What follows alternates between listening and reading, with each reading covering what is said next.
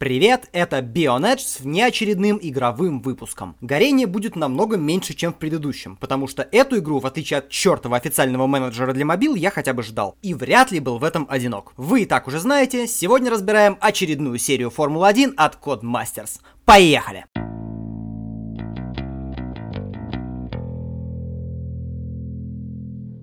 А ведь хотел разговаривать на серьезных щах. Ну, вы знаете, я недавно разнес формульный менеджер и вообще старею, мне теперь мало что нравится. Но русификатор здесь сломал меня к чертям. Ремарка для тех, кто играет в каждую игру серии. 2018 докатилась до меня в английской версии, и я не знал, какое же это счастье. Вот почему. В современной F1 есть система с аббревиатурным названием ERS – Energy Recuperation System. А теперь переведем это на русский и соберем в трехбуквенный формат. Система рекуперации энергии.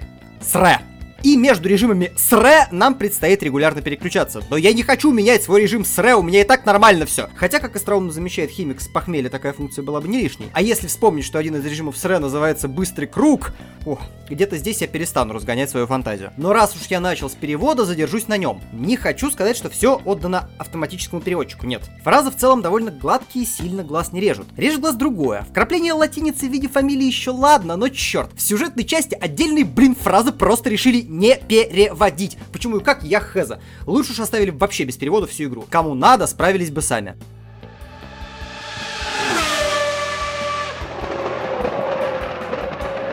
Разочарую тех, кто хотел послушать об онлайн-режиме. До него я еще не добрался. Думаю, через месяц, формульные каникулы, я расскажу и о нем. А то и соберу среди подписчиков счастливых обладателей копии игры и покатаем вместе. Сегодня разговор в основном пойдет о режиме карьеры. Игру я беру в основном для этого, для доминирования над людьми в онлайне у меня есть Gran Turismo Sport. Карьера начинается, как заранее предугадывалось, с Формулы 2. Но я ожидал чего-то вроде системы в играх MotoGP. Сначала подписываешь контракт с командой из двушки или трешки, и дальше, по мере улучшения твоих результатов, тебя могут пригласить в главный класс. Но здесь... Здесь витает дух сюжетного режима FIFA с Алексом Хантером. У нас есть типа главный соперник, Девон Батлер, и типа напарник по команде, Лукас Вебер. И оба они вымышленные. Полноценного сезона нам проехать не дают. Катаешься в заданных сценариях, которые очень сильно загоняют тебя в нужные для сюжета рамки. Скорее всего, выигрываешь титул и переходишь в F1. Хорошо, что в Формуле 2 хотя бы команду выбрать дают. А еще на выбор предлагают молодежные программы. Феррари, Red Bull, Мерс, Рено, Макларен. Как круто, подумал я. Заранее определяешь точку входа в F1, я выбрал программу Мерса. У них три команды все же. Вот что разумно было предположить. Что если я проеду великолепно, меня сразу возьмут в главную команду вместо Ботаса. Если проеду похуже, отправлюсь в Racing Point. Ну а если я маховир Ракхунатан, тошнить мне в Вильямсе. Не, нифига. После завоевания титула мне предложили на выбор любую команду.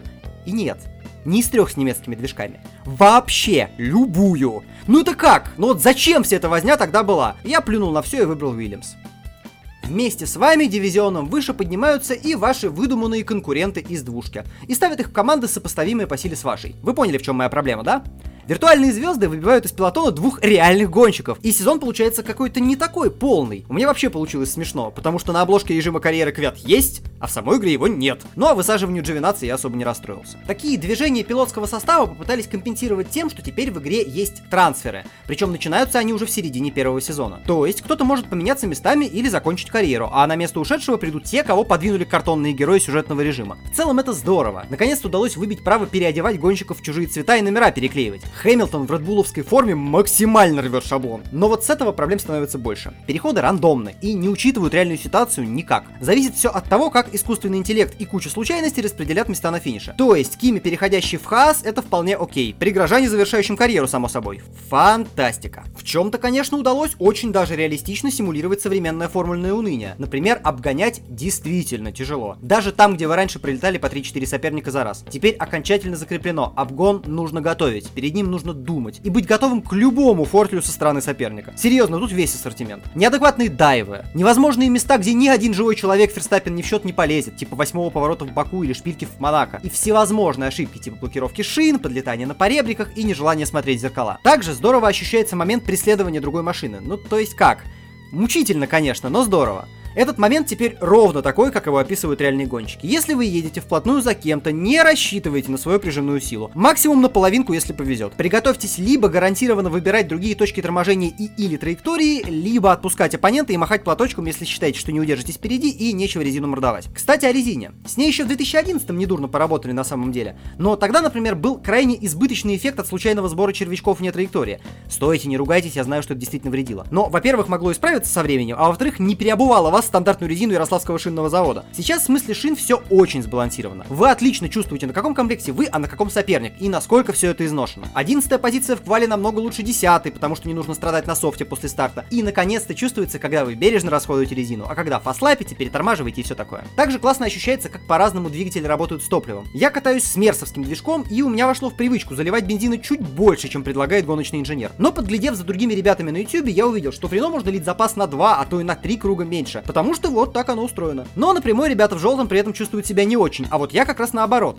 Часто успевал завершить обгон до начала поворота. Стоп, у меня же Вильямс, как я вообще мог кого-то атаковать? Все потому, что дерево развития машины теперь наполняется намного быстрее. Очков за выполнение заданий в тренировках осталось в общем столько же, сколько было. Но и за квалу, и за гонку насыпают полную коробочку. Вы очень быстро будете нагонять другие команды, если не ленитесь. Но даже если ленитесь, то вас спасет возможность симулировать свободные заезды. А еще создатели игры сильно переоценили возможности аутсайдеров нынешнего сезона. Если разрыв между топ-3 и всеми остальными похож на реальный, то в альтернативной карьере за Альфа Ромео у меня компьютерный Рассел в Австралии приехал восьмым. А в основной карьере я сам в Бахрейне поставил первые апгрейды и стал лучшим из Формулы полтора. При сходе одного из Редбулов это было шестое место. Все надеялись, что эту ерунду исправят в первом же патче, но нет, так и было задумано. Клэр, признавайся, сколько кодиком занесла? А занесла не только она, но и Феррари, похоже. Потому что титулы более-менее в любом раскладе первые пару сезонов берут Феттель или Леклер. Помешать этому сможете только вы сами, если сядете за руль Мерса или РБ. Теперь еще немного о развитии болида. РПГшные деревья у команд разные, и это прекрасно. Не только стартовые силы мотора, шасси и аэродинамики у всех свои, но и пути улучшения. К сожалению, я не такой технический спец, чтобы сказать, насколько они близки к происходящему внутри команд, но это и не важно. Можно проезжать несколько карьер, и опыт будет отличаться каждый раз. Реиграбельность — это хорошо. А вот настройки машины год от года остаются игрушечными. Черт, ведь еще в F1 челленджа лохматых годов, и это еще и фактор не вспоминаю с Гран-при 4, можно было выставлять буквально угол атаки антикрыльев, а не эти непонятные числа от 1 до 12. Да, казуальным игрокам наверняка нравится, что есть 5 предустановок на все случаи жизни, но игра уже интегрирована в общую программу F1. По ней проводятся чемпионаты. Почему не добавить к использованию спинного мозга немного нагрузки для головного? В карьере в таком случае тренировки будут не только для набора очков развития, а в онлайн-баталиях, пока все идеальные настройки не сольют в сеть, вообще будет немного хаоса. Хотя даже когда сольют, у всех свои предпочтения в управляемости, так что будут разные варианты, как бы это было круто. Тем более, что казуалов игра немножко отпихивает в сторону. Сейчас объясню почему.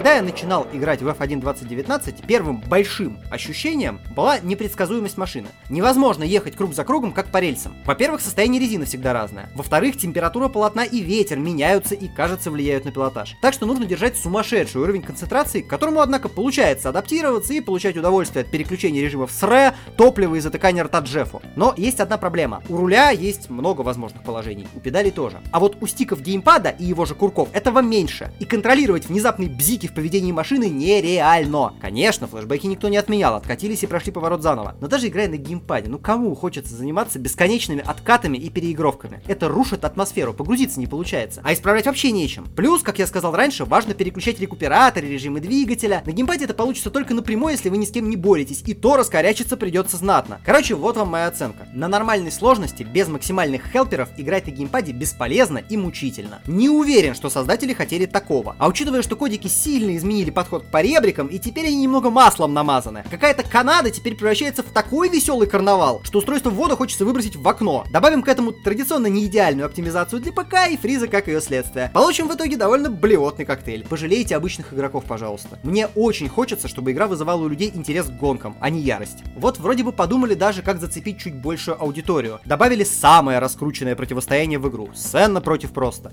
Legendary Edition, все дела. Так вот, эта легендарная версия вам нахрен не нужна. Первое. Если бы Сенна увидел свое отрисованное лицо в игре, он набил бы лицо тому, кто его рисовал. Второе. После анонса этого издания я полагал, что появятся сюжеты, завязанные на реальных гонках прошлого. Можно будет отвлечься немного и приятно провести пару вечеров, проходя ненавязчивые сюжеточки. Но это я так думал. Нет. Это просто челленджи для старых машин, которые вы иногда проходите в режиме карьеры, только с другими машинами и шлемами. Увы, это абсолютно бестолковая фигня, и непонятно, зачем ей отдельная кнопка в меню.